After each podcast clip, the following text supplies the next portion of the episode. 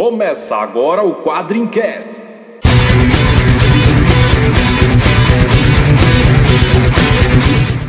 Spartans! Why so serious? We call him Hellboy. Call me the Punisher. I'm Kick-Ass. I am Iron Man. I'm Batman. Quadrincast, quadrinhos, filmes, séries e assuntos nerds em geral.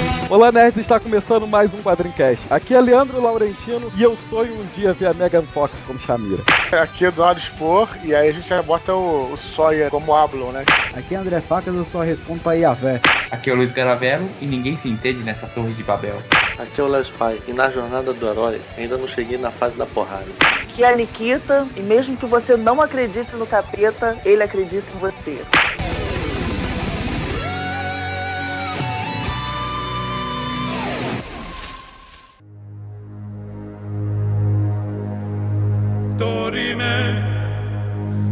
miserimo ad appare torime. Ameno ameno lancirei Bom, hoje a gente tem aqui no Quadrincast um convidado especial que é o Eduardo Spor, autor nacional, e nada melhor do que uma visita como essa para lembrar a vocês que a Quadrim não é só feita de fanfictions. A gente tem uma seção no site que é especificamente para contos autorais, que sejam contos por personagens criados por vocês mesmos. Atualmente a gente tem alguns contos de Raul Cook publicados lá, Guerra Civil Quadrim, uma metalinguagem interessante para quem quiser dar uma olhada. A gente tem contos de Léo Spy, alguns contos Márcio Sampaio. E eu percebi agora, olhando o site aqui, que a gente tem um conto que tá com o autor errado. Alguém tem que dar um puxão de orelha aí na. Editor-chefe?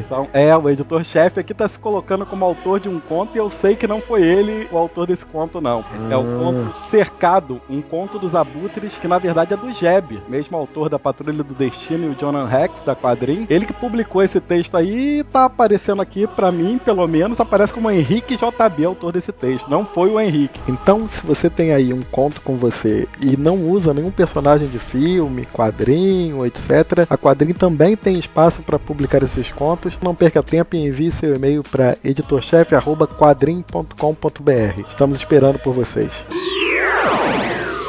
E a gente vai aproveitar também esse momento para convidar vocês a darem uma olhada no material que está prestes a ser lançado de um dos fundadores da Quadrim, o Otávio Aragão. A gente já mencionou ele aqui e alguns outros quadrincasts. Vai sair aí pela editora Draco, primeiro em versão virtual, a partir do dia 9 de novembro, um quadrinho virtual com uma nova aventura da Intempol, né? Que é aquela polícia temporal criada pelo Otávio Aragão. O nome do, desse álbum é Para Tudo Se Acabar na Quarta-feira. O site da editora Draco é o editoradraco.com. Então, quem quiser mais informações é só dar, entrar lá, dar uma olhada. Otávio, se eu estiver falando alguma besteira, por favor, sinta-se à vontade para nos corrigir aqui. O espaço é seu.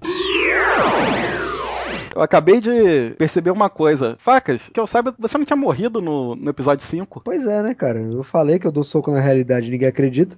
Não, não, não, peraí, peraí. Eu sou totalmente contra isso. Eu sou totalmente contra. é, Azar é, teu, eu, eu sou a favor. velho. Não, a gente já decidiu que morreu na quadrinha e tá morto, cara. Você não era nem pra ter participado do 6. Alguém pode me explicar essa merda? Como é que pode esse tipo de coisa acontecer, cara? A gente já tinha decidido, já tinha falado há muito tempo, na época que a gente, que a gente criou a quadrinha, que morreu na quadrinha e tá morto. Morreu na quadrinha, a gente tá no quadrinho cash. Como é que eu vou morrer? Porra, esse argumento é foda, hein? Já que é no Quadrincast, você devia guardar pra voltar no próximo. O próximo tem mais a ver com isso. Vamos lá pra leitura de e-mails. Agora no Quadrincast, leitura de e-mails. A gente começa a leitura de e-mails, como sempre, agradecendo a todos aqueles que baixaram os Quadrincasts, que escutaram eles no site. Uma informação importante é que os Quadrincasts 4, 5 e 6 superaram os 100 ouvintes.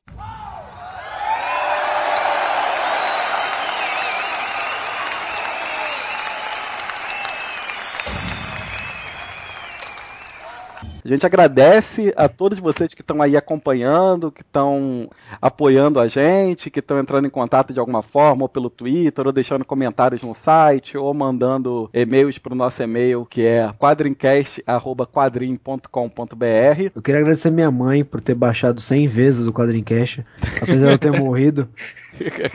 Queria agradecer a minha mulher também, que juntou as sete esferas do dragão pra me trazer de volta. Então a culpa é dela, cara. Eu sabia que tinha alguém responsável por isso, cara. E a gente tem que aqui agradecer especificamente alguns podcasts que mencionaram a gente eh, e ajudaram a gente a atingir essa marca, né? Vamos lá. O AzilaCast, que falou da gente, né? E mencionou a gente nos números 30, nas edições 39 e 41. Eu queria agradecer também o pessoal lá do, do Poço de Lázaros, que me ajudou.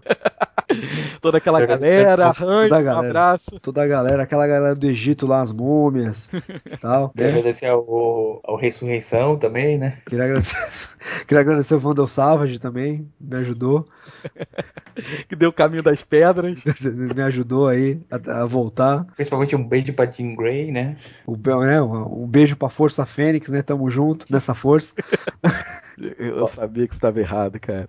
Vamos lá. Pra galera do Eu Gosto de Jogos, mencionaram a gente novamente no 63. Um abraço pro Mário também, que me deu um cogumelo verde. Ah, pensei que fosse aquele do armário. Ah, tá, tá, retribuído, pensei que tava retribuído. Pô, tá certo que a vida não é tão importante assim, cara, pra dar certas coisas. Também agradecer ao pessoal das da, meninas do Wig Temícera, né? Que citaram a gente no episódio 22. Ô, Facas, deixa eu tirar uma dúvida aí. Sua mulher não é que nem a Isis, né? Que ressuscitou o marido, só que esqueceu de um pequeno detalhe. Né?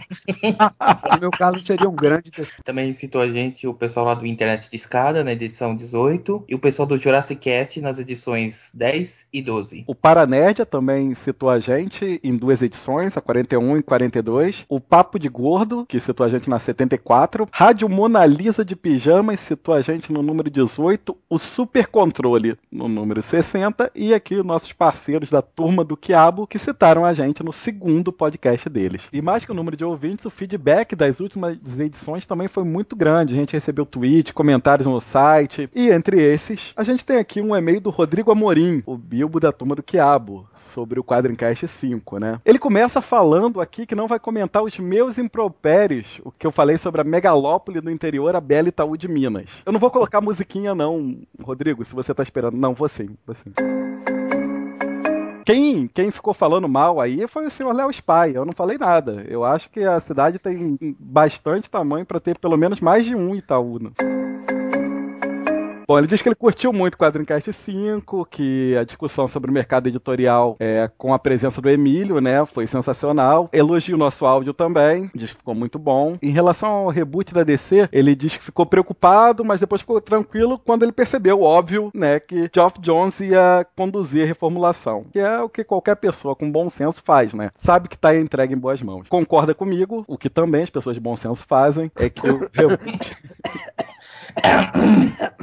dizendo que se o reboot tivesse ocorrido após a crise final, ele teria sido mais coeso e também é, tornaria o evento mais relevante. Na verdade, ele diz que, muito mais que os lucros, ele percebe que a Warner está tentando criar uma identidade entre as mídias e que a DC deve se tornar um laboratório de testes da Warner. Foi mais ou menos o que a gente disse também durante o Quadrincast, né? Eu repetiu mais ou menos o meu, o meu script. Isso, é. Ele repetiu mais ou menos o que, que você já tinha falado, né? É. é. Inclusive ele diz aqui, né, que é um pouco de coincidência o Superman perder a cueca tanto nas histórias em quadrinhos como no cinema. Eu digo que de assim, coincidência não teve nada, né? É, realmente está dentro desse processo aí. E o grande problema é que ele vê nessa reformulação do universo DC a escolha da DC em priorizar o público adolescente. Ele tem medo que o, o universo DC vire um crepúsculo com super-heróis. Eu não acho que isso vai acontecer não, Rodrigo. Sinceramente, eu acho que desses 52 títulos tem, tem muita variedade né? E alguns estão mais voltados para o público adolescente, outros para um público um pouco mais adulto. Eu acho que tem que ser assim mesmo. Ele diz também que está guardando ansioso para ver qual vai ser o plot twist para a volta do Facas. Olha, é, não teve plot twist nenhum, o que teve é um roteirismo filho da puta que trazendo esse Facas de volta aqui participar do quadro Quadrincast. Só isso. É, não, não me arrancaram a cabeça, cara. Se todo mundo sabe que eu sou moço, arrancaram a minha cabeça. Bom, então é isso, Rodrigo. Muito obrigado aí pelos teus comentários e a gente conta com você comentando os próximos próximos, com certeza. Bom, no site de, no nosso site www.quadrim.com.br também tivemos comentários de ouvintes sobre o cast 5, né? A,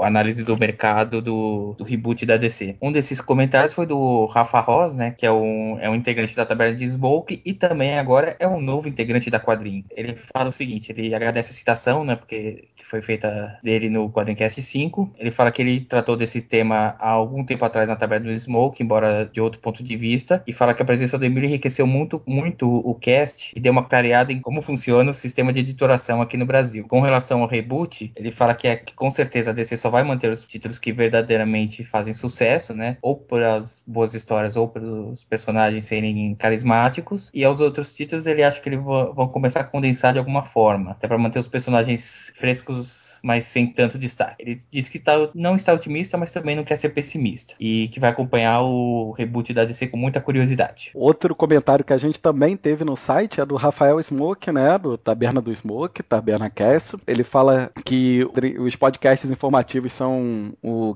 os que ele mais gosta, né? Ele diz que não é DC alta, mas ele confessa que o reboot da DC chamou bastante atenção, né? A ideia era Ninguém essa. Ninguém é, né? Ninguém assume. É, Sai do eu só armário, tenho DC vergonha. Ou então fala muito rápido, aí, né?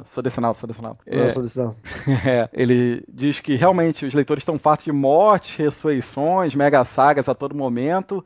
E é realmente, não que elas sejam exatamente ruins, mas que elas têm que ser dosadas para quando tiverem de acontecer, que realmente seja em um evento, né? E virou realmente carne de vaca, tá em tudo quanto é lugar. Ele diz que a gente falou de uma coisa interessante, que a DC tá buscando um público mais jovem, né? Que normalmente leitores mais velhos não vão gostar disso, mas que no fim tudo é dinheiro, né? Turma da Mônica Jovem tá aí pra provar que deu certo. É isso que ele coloca aqui no meio dele. É, boa não, Turma da Mônica Jovem ganhou o público atual e tá dando dinheiro ao Maurício de Souza. No final das contas, o que interessa é isso, né? Concordo com você. Money, Rafael. money, money, money, money. Pois é. É, Nem a DC, nem a Marvel ou qualquer outra editora são entidades filantrópicas, né? Então concordo totalmente com você. É, a gente tem que agradecer a toda uma galera que ajudou a gente retweetando, né? Os links do, do Quadrincast, que mandaram mensagem pelo Twitter pra gente, ou comentou no site. Então, a gente tem que agradecer ao, ao Twitter Adoro Quadrinhos, ao Alexandre Guarita, ao Al- Alexandre L. Matos, o Pimp Mal, ao Alisson Moura, do Podcast no Ar, Carlos Tourinho e o Ícaro Castro, o Panda, do Pauta Livre News, Daniel Distler, do Wiki Metal, o pessoal do Descontrole Podcast, o Diogo Prado, do Aniken Kai. Cara, eu nunca sei se eu tô falando certo, Diogo. Novamente vou pedir desculpas, você vai xingar a gente no Twitter de novo, mas eu não sei. Aniken Kai, Aniken Kei, eu não sei como se fala, desculpa. Dionelson de Mello, o Juliano Petilli, do J-Wavecast, e ao Twitter do Gladourado, o Twitter do nosso famoso herói, né, que tá agora voltando no reboot da Cara. DC, na LJI, o, o Twitter do Gladiador Dourado, né, cara? Vai que o cara ter um abraço. Um abraço pro Skits. Também retweetaram, mandaram mensagens, e-mails, o pessoal do Lagcast, né? O Lúcio Luiz e o Eduardo Salles do Papo de Gordo. Galera do Hiperfã aí. Papo É de isso aí. gordo, galera se atrai aqui, né, velho? A galera do, do Hiperfã faz o papo de gordo, então agora a quadrinho vai fazer o papo de sarados, porque na quadrinho só tem sarados, a gente vai fazer o papo de sarados aqui. Aham. Então vai ser o podcast mais mentiroso da história. Ainda bem que é só som, né? Também mandou retweet o Marcos, o gênio do mal, lá do Internet de Escada. Por O gênio RP do mal, ele tem internet de escada. Porra, ele tá, Tá mal errado. de gênio, né? Tá meio errado isso aí. Tem que ver isso aí. Depende, né? De repente ele mora lá em Quixeramobim do Norte, né? Itaú de Minas? não. Não, Itaú de Minas tem banda lá. Então, de Minas tem Itautec, inclusive. Também teve o RPGista, o nosso amigo já citado Otávio Aragão. Aí tivemos os dois heróis que nos citaram, o Aquaman e o Questão, com o na frente, tá? Porque é como o Batman. Tivemos o pessoal do Pod Breja, um, que é um encontro de podcasters para tomar cerveja, né? Aí eu tô vendo vantagem. É. Também a Priscila e o Rodrigo lá do Machina Cast, o Rafael Oliveira, o Rafa Ross, o novo integrante da Quadrim, o Rafael Smoke lá da Taberna do Smoke, os nossos amigos da Turma do Quiabo, o Rodrigo Amorim e o Douglas Mut, agora é Mussarela, né, com C cedilha, que tem que escrever. Cara, isso foi uma revelação que mudou minha vida, na boa, cara. Isso destruiu minha infância. É a verdade. É, tivemos ainda o famoso Sidney Guzman, o Sete Quadrinhos, cujo Twitter é arroba quadrinhos, também retweetou no- o link do nosso Quadrincast, o pessoal lá do Universo HQ e o Twitter da Mulher Maravilha, underline W Woman underline. Woman. Caralho, cara, isso vai ter que ficar. Isso vai ter que ficar agora. Ficar. E para encerrar essa leitura de e-mails, a gente não pode deixar de agradecer, a gente já fez isso durante o, o, o Quadrincast, agradecer o Emílio Barassal, né, que participou aí do Quadrincast 5, abrilhantou a discussão e também ajudou a gente na divulgação, dando um retweet aí no, no link. E a voz da abertura do Quadrincast, da abertura oficial do Quadrincast, que é do William Damin. O dono do maior topete da região de São Paulo. É, A arquitetura do topete dele é perfeita. Você pode cair uma bomba que o topete dele fica ileso. Então é isso. Então agora vamos partir para os anjos.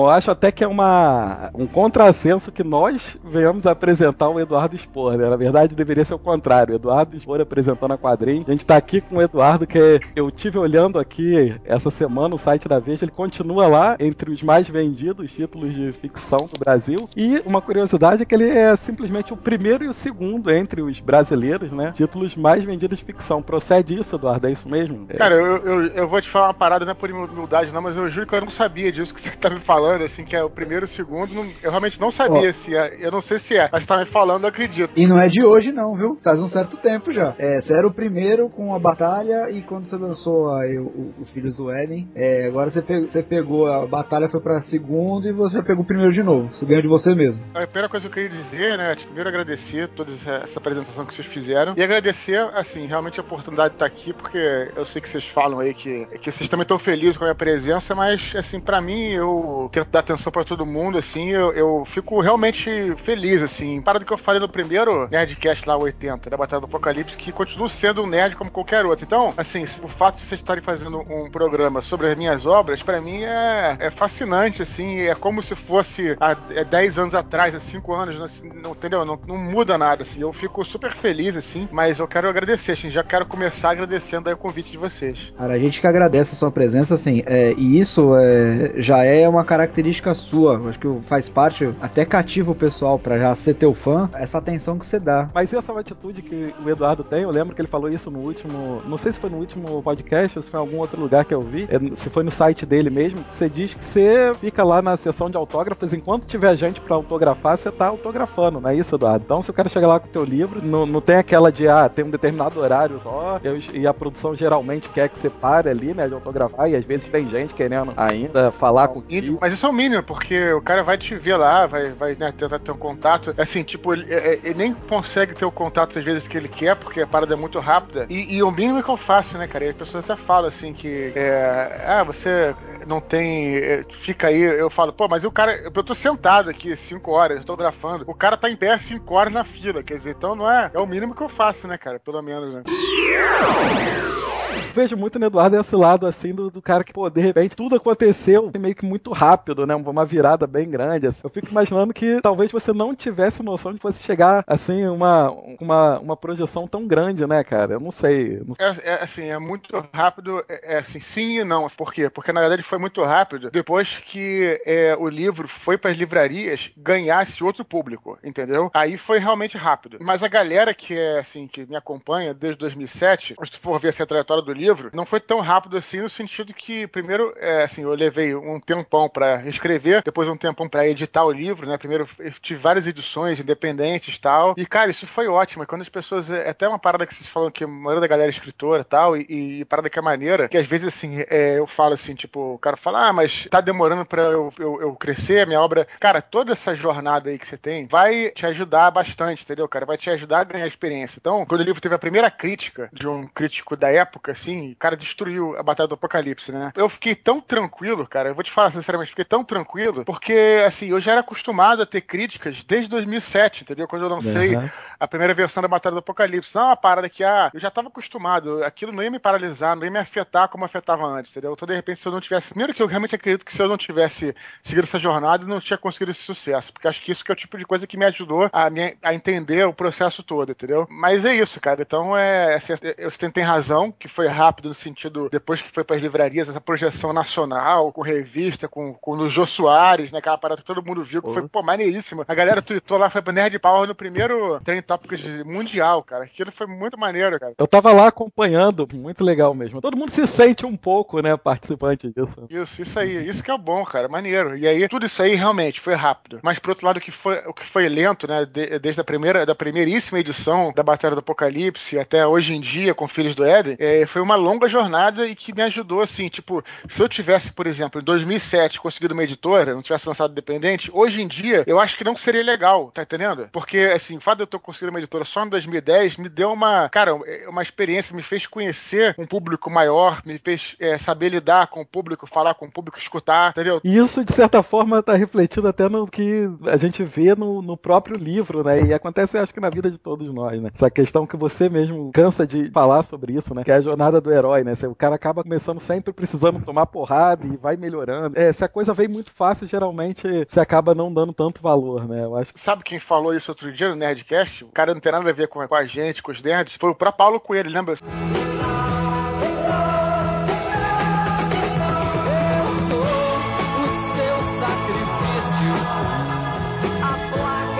Vocês não sei se chegaram a escutar o Escutei, o gente escutei. Que foi muito bom. Foi muito bom. Divertidíssimo, Muita, divertidíssimo. muita gente com preconceito, assim, que tinha em relação a ele, quebrou esse preconceito e tal. E ele falou assim, quando ele falou essa- essas palavras, né? Quando o sucesso veio pra mim, quando eu era, tinha 20 anos, eu não soube lidar com aquilo, não deu certo e tal, me caí, me arrebentei todo, e depois aprendi com aquilo. A parada acho que é meio padrão isso mesmo, cara. Faz parte da vida.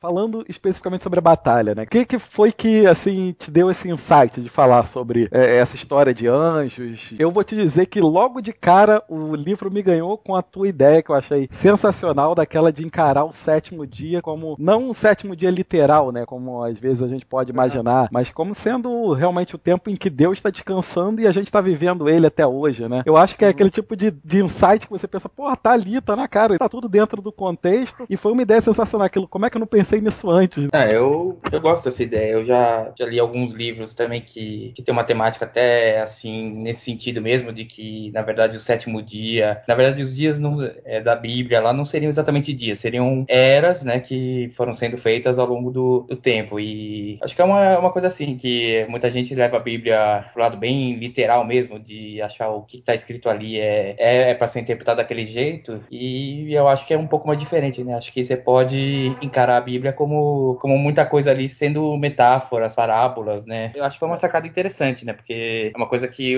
tá enraizada até na cultura mesmo brasileira, né? De ser bem católica, né? Bem cristã. Essa ideia de sétimo dia, né? De criação do, do universo em seis dias e mostrar que talvez não seja exatamente assim, né? Talvez seja uma coisa mais, mais longa, assim. É, o que, o que já existe aí, que não é nem assim, uma, uma, uma invenção minha nem nada, que realmente existe essa ideia de que tem o tempo profano e o tempo sagrado, né? Que são diferentes mesmo, né? Essa, que- essa questão do tempo aí é uma questão assim que eu usei na Batalha do Apocalipse. É, usei depois no Filhos do Éden, né? Quando eu, eu não vou dar nenhum spoiler aqui, fiquem tranquilos, mas quando eu falo do tempo, da linha do tempo não ser é, é, uma linha, mas um círculo, né? Que, de trajetórias que se repetem, tudo, né? Isso é, da- E- isso aí- até do é, mitologia nórdica, né? Que eles É, pensam o tempo mais- em ciclo. especialmente nórdica também, mas isso mais especialmente hindu. Na, na, na Índia se pensa muito nisso, assim, né? De que tudo volta, tudo é um ciclo pela observação da natureza, né? Que é tudo realmente na natureza é em ciclo. Essa própria ciência você tem os dias, a noite, o dia, a noite, as estações, o ano e a Terra que gira em torno do Sol, gira em torno de si mesma e a, e a Lua que gira em torno da Terra e a, então tudo está em movimento e acaba e termina e volta, entendeu? Então é essa parada que existe essa diferença mesmo que eu usei tanto na batalha quanto no Filhos de Eren também, essa ideia do tempo. É bem doida, né? Meio, meio filosófica, barra, sei lá, é meio mística, meio Ah, mas- científica, né? Mas ah, sabe que assim, quando você parte de um, de um conceito é, filosófico, parece que fica mais simples das pessoas. Assim, por mais complexo que seja até o conceito, fica mais simples de todo mundo se atrelar, porque a base é um, é um pensamento, assim. Então, é, parece que a pessoa aceita mais fácil do que eu simplesmente você vomitar uma informação que veio da sua cabeça, simplesmente. Deixa eu só falar, eu acho que o que você está querendo dizer aí, eu ver se, É. ver se eu entendi. É você usar a filosofia, o que eu acho que você quer, está querendo dizer é usar a É. lógica. A lógica. Exato, Então, exatamente. isso, isso é um dos pilares que tem lá da. eu Agora esqueci. Tem o Do Logos, Patos e Etos. Lembra que você falou disso? Logos, patos e etos, exatamente. Isso é uma, é uma coisa que aí vocês, como escritores, eu- que quem estiver ouvindo, é, é muito importante você ter isso é, o- através dessa lógica, você convencer o cara. Eu vou dar um exemplo que eu falo muito no meu curso também, que é uma parada que eu acho que é um exemplo clássico. No meu, no meu curso de estrutura literária, a gente fala muito sobre cultura pop, né? Pra usar Jornal do Herói, a gente fala muito de cinema, porque cinema é uma parada ac- acessível que todo mundo é, já, já viu, né? E tem o exemplo clássico disso é o Mágico de Oz. Muitos devem ter visto, vocês já viram, mas há muito tempo atrás. Mas deixa eu vou chegar nesse ponto, que é a parada da lógica clássica, que é, adora chegar no, mu- no mundo de Oz, onde tudo é mágico, tudo é, é maluco, tudo é doido, né? Enquanto lá aquele que é o espantalho, sabe? Aquele cara que é, não tem cérebro. Ele fala, ah, mas eu não tenho cérebro tal, não sei o que. Ela pergunta assim, é, pô, se você não tem cérebro, como é que você fala? E aí ele, ele responde dizendo assim, ah, mas muitas pessoas sem cérebro falam um bocado, você não acha? Querendo dizer. Então, cara, esse argumento é, é, é- é- acabou aí. Não tem o que responder, né? É irrefutável. Exatamente, essa era a palavra que eu tava procurando, irrefutável. Então, é, foi o que você falou, é você usar a lógica, né, pra é, convencer o cara, mesmo sabendo que, é claro, que aquilo é uma fantasia. E nessa parada de tempo você acabou criando, eu não sei se, se era a tua intenção já no início, mas acabou criando uma curiosidade em mim e em outros leitores, que eu já comentei sobre isso, né? Em relação às tais guerras primevas, né? O que aconteceu antes da criação e tal. Tudo aquilo você acabou conseguindo criar uma, o que a gente pode dizer, uma cosmologia ou alguma coisa assim que fez as pessoas se interessarem muito. E isso foi fruto de, imagino, muita pesquisa, né? Também. Acho que muita coisa ali você, você acabou tirando de um lugar ou de outro. Imagino que tenha sido isso. Eu não sei o que, que as pessoas te falam quando vão comentar sobre o livro, mas pelo menos comigo, muita gente comentou que gostaria de ver mais coisas sobre como é que se desenvolveu essa batalha. É, isso realmente é fruto de pesquisa, isso é, eu posso dizer que isso foi pesquisando a, a mitologia hebraico-cristã através de um livro que eu encontrei numa livraria, por acaso, uma vez chamado Livro do Gênesis, que não é o livro do Gênesis da Bíblia, chama o livro do Gênesis Mitologia Hebraico-Cristã, de um cara chamado, dois caras, Robert Graves e Rafael Patai, são dois mitólogos, e eu, eu, eu li, eu vi esse livro, achei mó barato e tal, e, e muitas coisas que, é, textos já foram, é, já foram esquecidos, tanto pela Torá quanto pela Bíblia, então tem coisas lá que muito maneiras, assim, que os caras pesquisaram em fontes primárias e tudo, e aí, é, e foi isso, basicamente, daí eu peguei essa parte das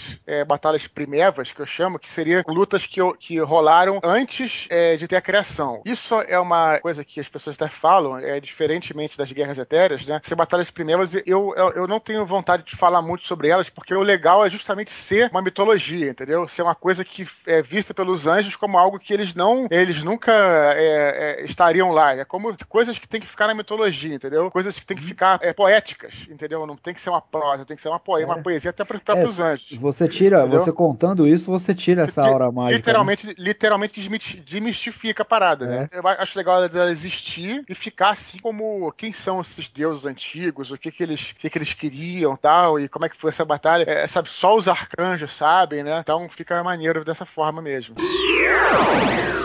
Era até um ponto pra gente discutir, porque a gente fica, não, legal, teve trabalho de pesquisa, teve todo, tudo isso, mas eu acho que assim, pra nós que somos fãs de quadrinho, acho que não adiantaria nada ter o, todo o trabalho de pesquisa, tudo ali muito bem detalhado, se você não tivesse um personagem que ganhasse o leitor, né, cara? Se não tivesse um personagem ali de que você, porra, que te levasse pra dentro da história mesmo, e que você se importasse com o cara, e em alguns momentos você se identificasse com ele pra algumas coisas. E aí eu acho que o Ablon é perfeito pra isso, cara. Pra falar do personagem principal da história, sinceramente, não tem como dizer que o Ablon não é o cara, né? Primeiramente, que eu, eu não sei se você chegou a. é Uma coisa que eu já fa- que você- acabou de falar, uma coisa que eu já falei, eu não sei se você chegou, se você chegou a pesquisar ou se, tá- ou se veio da tua, da tua cabeça, mas porque esse negócio da pesquisa realmente é isso, cara. Você falou perfeitamente, brilhantemente, e eu sempre digo isso, que as pessoas ficam muitas vezes preocupadas. Eu quero fazer uma pesquisa histórica, eu quero fazer uma pesquisa profunda, eu quero fazer uma parada. Assim, é, é tudo isso vai ser assim, o background, vamos, background não, vamos dizer assim, o plano de fundo, o cenário da tua história, entendeu, cara? Exatamente, o cenário. Mas aquilo, você vai estudar, vai se afundar em 300 livros sobre o Império Romano para escrever, um, claro, levando em conta que tu tá escrevendo um romance, uma história, tá? É isso que eu tô dizendo. Tu vai se afundar lá e ler 300 livros sobre o Império Romano, isso não vai adiantar nada, na- absolutamente nada. Se a tua história, se a trama do teu romance, ou no caso da tua história, seja um quadrinho ou qualquer coisa assim, se a tua história trama e os personagens eh, não te tocarem, isso aí é invariável. Você pode usar uma história parecida, seja no espaço, seja na Idade Idade Média, seja hoje em dia, seja. Cara, é isso aí que é o importante. O resto é o que eu digo, é secundário, assim, sabe? Eu acho que até que. Tem... A primeira vez que eu falei isso, teve gente que ficou bolada, assim, falou: ah, o cara é, é jornalista e tá desmerecendo a pesquisa. Não é isso, a pesquisa é importante para dar credibilidade à parada, mas realmente é, não tem, cara, como você fazer uma boa história. Ah, a própria série Roma é um exemplo perfeito disso. Os caras têm. Maneiro, tem Roma ali, estamos falando de Roma e tal, mas, cara, o que, que te toca ali quando você vê a série Roma? O que são é, é a história, são os personagens. A história do pulo lá, do Moreno. Ali, ali tá perfeito, cara. É exatamente o que eu falei. Acho que o me ganhou da, da, da Batalha do Apocalipse, cara, foi assim, é, muitos fatos ali são fatos históricos, assim, a pesquisa que o Eduardo fez, fantástica. Até mesmo da própria formação dele, que ele fala de via viajar muito quando pequeno. Mas tem uns toques, isso aí você me corrige se eu tiver errado, tá, Eduardo? Se estiver ah, falando besteira. Cara. cara, eu vi, assim, três coisas que, assim, me chamaram muito a atenção, assim, de, de influência sua. Primeiro, eu acho que, tipo, não é nem a, a Bíblia em si, mas exatamente a mitologia judaico-cristã, como um todo, né? Aí você pega lá do judaico, lá do cristianismo, os apócrifos, né? Tem, tem bastante, tem bastante coisa é, desse lado. Que assim, coisa que pela nossa cultura a gente conhece por cima, né? Não, conhece, não vai tão a fundo, mas a gente conhece. Outro lado é que assim, não dá para não notar o RPG envolvido, né? Com certeza. Não dá para não ver assim, por mais que a gente, pô, o cara que joga RPG, mas ele não, não conhece nada sobre o Eduardo, nunca ouviu o Nerdcast, nunca conheceu a repercussão toda, se o cara bater o olho ali, ele já reconhece. E muita influência também de de, de desenho japonês, né, cara? Mais especificamente, até vou falar, comentei com ele já. Na minha cabeça, quando apareceu um arcanjo, era um cavaleiro de ouro. Os Cavaleiros do Zodíaco. É, e, já que a gente tá aqui, a gente não pode esquecer de falar também dos próprios quadrinhos da Vertigo, que acho que a gente vai entrar mais à frente aí, né? Mas... E tem outro fator nos livros do, do Eduardo que é assim, que a gente brinca aqui que é o fator massa, velho. né? que, que você lê e fica, caraca, você desperta aquele, aquela criança de 12 anos que tem em você, você lê e fala, nossa, cara, demais, vou ver de novo, só pra... Que tem Maneiro, muito... É, é, é, o fator massa, velho. Tipo, cara, a, a pancadaria do Ablon contra o Apollyon, que é contada contada no, no flashback, uhum. cara, é assim, eu falei, porra, agora vai, agora vai ter sangue, agora não vai acabar o livro aqui, porque não é possível. é, assim, é, é, muito legal, cara, a maneira que, que, os personagens se desafiam, se tratam, a própria forma de contar a história é muito legal. Não tem como você pretender ser escritor pra valer um dia e não se empolgar lendo, cara. É. Maneiro, é... cara, e veio muita, você falou, é. também tem muita coisa do RPG, influência do RPG é. também. É, você tem percebe claramente que o Ablon vai ganhando experiência, né, à medida que Exato. a Batalha do Apocalipse vai vai é. avançando, né? E no final ele já tá já um personagem de nível altíssimo, né? Se a gente tivesse falando de RPG. Não, com certeza, com certeza. Inclusive, até as pessoas brincam assim, falam, ah, mas o cara. É... E aí fala até, na verdade, com carinho isso, não fala nem criticando, né? Fala, ah, o cara arrebenta todo mundo, tal, não sei o quê. Mas aí na, na linha principal, realmente, o cara arrebenta e até a primeira é, batalha, acho que na linha principal do tempo normal é na ponte lá que ele enfrenta um, um ex-inimigo dele. Que é o, mas, acho que era o chefe dele de armas, né? Mas se você vê é, todas as histórias de flashback, ele tá apanhando direto, cara. Apanhando direto. Apanha no, nessa, nessa batalha primeira aí. Essa batalha é mais aqui parada. Mas depois ele apanha do Gabriel, apanha do Lúcifer, apanha de tudo, apanha todo mundo, entendeu? Então realmente o cara foi evoluindo, né, cara? Tem, tem uma frase que acho que ele até que em algum momento eu falo isso através, se eu não me engano, do Lúcifer, que fala assim que, que ele sobreviveu a duas, é, enfrentou dois arcanjos e mesmo tendo perdido, a experiência que o cara ganhou foi. Foi o Gabriel que falou isso. Foi, é, não, não lembro, algum, algum deles fala Gabriel. isso. E assim, foi num momento que é, ele justamente, tipo, por que que o Ablon em, liderar o exército na batalha final? Né? Se ele não, não teria condição de enfrentar o Miguel de igual para igual. Né? Ele falou, cara, o primeiro Ablon que eu conheci, no nosso primeiro encontro, você não enfrentaria, não conseguiria. Agora esse Ablon, que já enfrentou dois arcanjos e, e tá aqui para contar a história, esse é, cara mesmo, ganha. Mesmo tendo perdido as Exato. lutas, né? É mas é isso aí, foi, com certeza foi essa coisa da evolução aí do, do RPG. Me ajudou muitíssimo assim, no RPG, não tenho nenhuma dúvida. Só pra, assim, até por curiosidade nossa aí, qual RPG, fora o D&D, que tá bem claro, qual o RPG que você mais pegou, pegou esse, esse tipo de, de então, influência aí? Teve alguma coisa do World of Darkness lá do Reinhagen? Claro, claro. Então, primeiro, o D&D é o concurso, né? Foi que eu joguei, assim,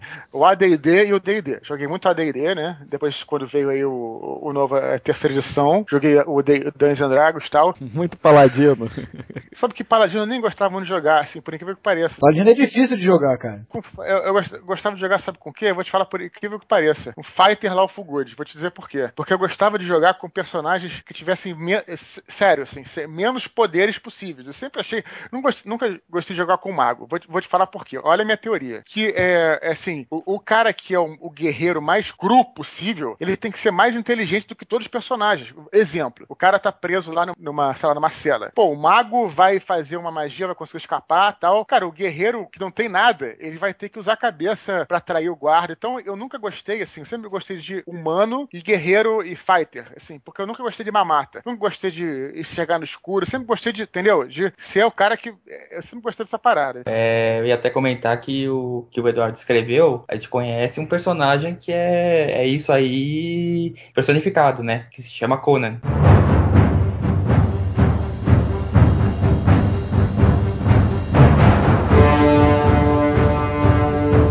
Conan, exatamente, pode crer. É, perfeito, falou perfeitamente. Conan, eu, eu sou o maior fã do mundo do Conan. É uma época da minha vida, assim, é, é, vou falar uma coisa bizarra, é que eu não ia pra cama sem o Conan. E como dói! Eu vou colocar assim. Olha, Pode muito ser usado. revelações. É, tem gente que não vai pra cama ser o Jô, né? O gordão, pelo É. menos ele esperava um cara malhado, Pelo né? menos, Pelo é, menos. pelo menos eu esperava.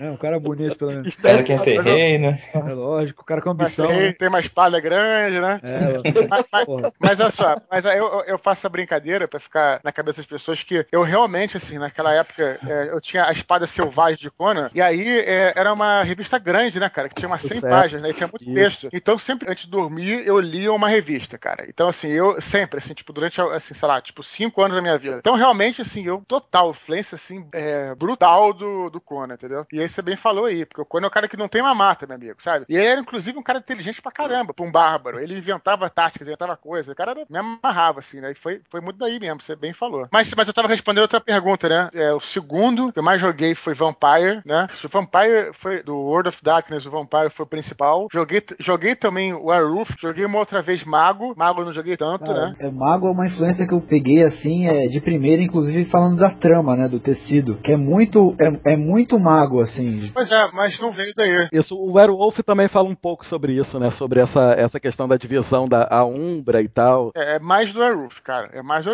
com É, certeza. como, como eles são jogos que eles se, eles Sim, se sim, combinam, sim, né? sim. Então, mas é- isso é, isso é uma parte muito importante do, do, do- do- geralmente do- da cosmologia do mago. Então é que é o, é o jogo que eu mais jogava desse. É, que mais? É, o Wraith e a Ifada, joguei algumas vezes aí, né? O Chandler e tal. É, beleza. Aí os outros jogos que eu jogava mais, tirando esse, joguei Holy Master também, jogava bastante. É, Star Wars também, joguei muito Star Wars também. E eu acho que de RPG, já joguei, assim, um montão, né? Mas os principais acho que são esses, cara. Se for para enumerar, acho Pô. que é isso.